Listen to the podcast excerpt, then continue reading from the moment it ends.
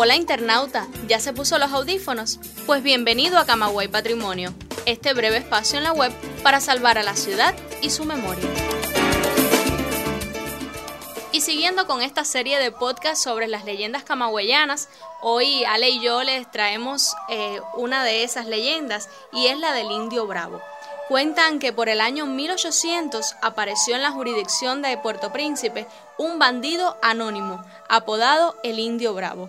Reseña el escritor Roberto Méndez que a diferencia de, de, otros bandidos no se dedicaba simplemente a robar fincas y a sacrificar ganado, tampoco era un salteador de caminos. Se decía que era un indio legítimo, descendiente de los aborígenes isleños, le atribuían fuerza excepcional y una crueldad primitiva, además de destreza especial en el uso del arco y la flecha, armas olvidadas incluso en la conservadora Puerto Príncipe. La leyenda añade que tras sí dejaba una estela de reses a las cuales le arrancaba la lengua, pues ese era su alimento esencial. Pero los rumores comenzaron a subir de tono y ya el indio no era solamente un bandolero, sino que era además un caníbal que robaba niños para alimentarse con ellos o simplemente para devorar su corazón y beber su sangre. ¿Qué te parece, Ale? Es verdad que es increíble el imaginario popular. Sí, sí, a veces es normal, la historia va creciendo. Fíjate que las mujeres recogían a las criaturas antes del oscurecer.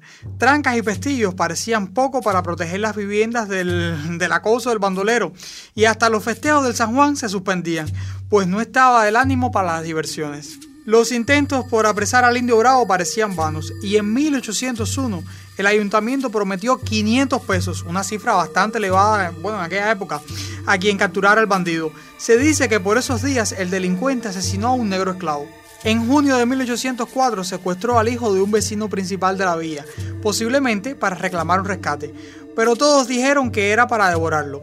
Esto, unido a la recompensa, sirvió para apresurar la persecución del criminal. El 11 de ese propio mes fue atrapado y muerto el indio bravo, a mano de don Serapio de Céspedes y don Agustín Arias, aunque se dice que fue un esclavo de este último quien realmente lo ultimó, pero por su condición social no fue incluido en la gratificación. Según la tradición, el cadáver llegó a la villa en horas de la noche, mas las campanas fueron echadas al vuelo y de inmediato comenzaron las fiestas del San Juan.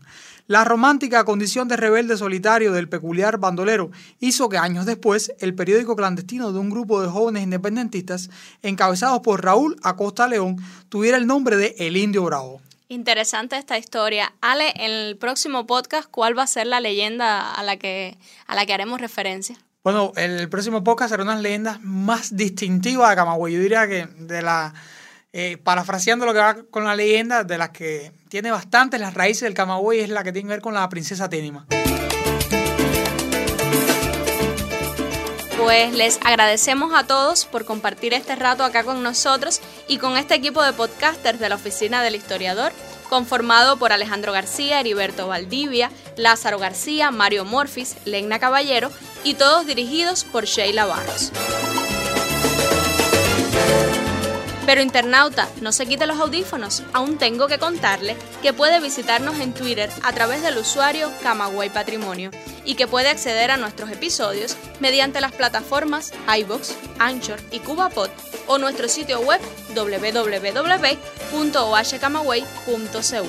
Recuerde que esta es su casa virtual y siempre le abrirá las puertas a aquel que desee conocer o redescubrir Camagüey.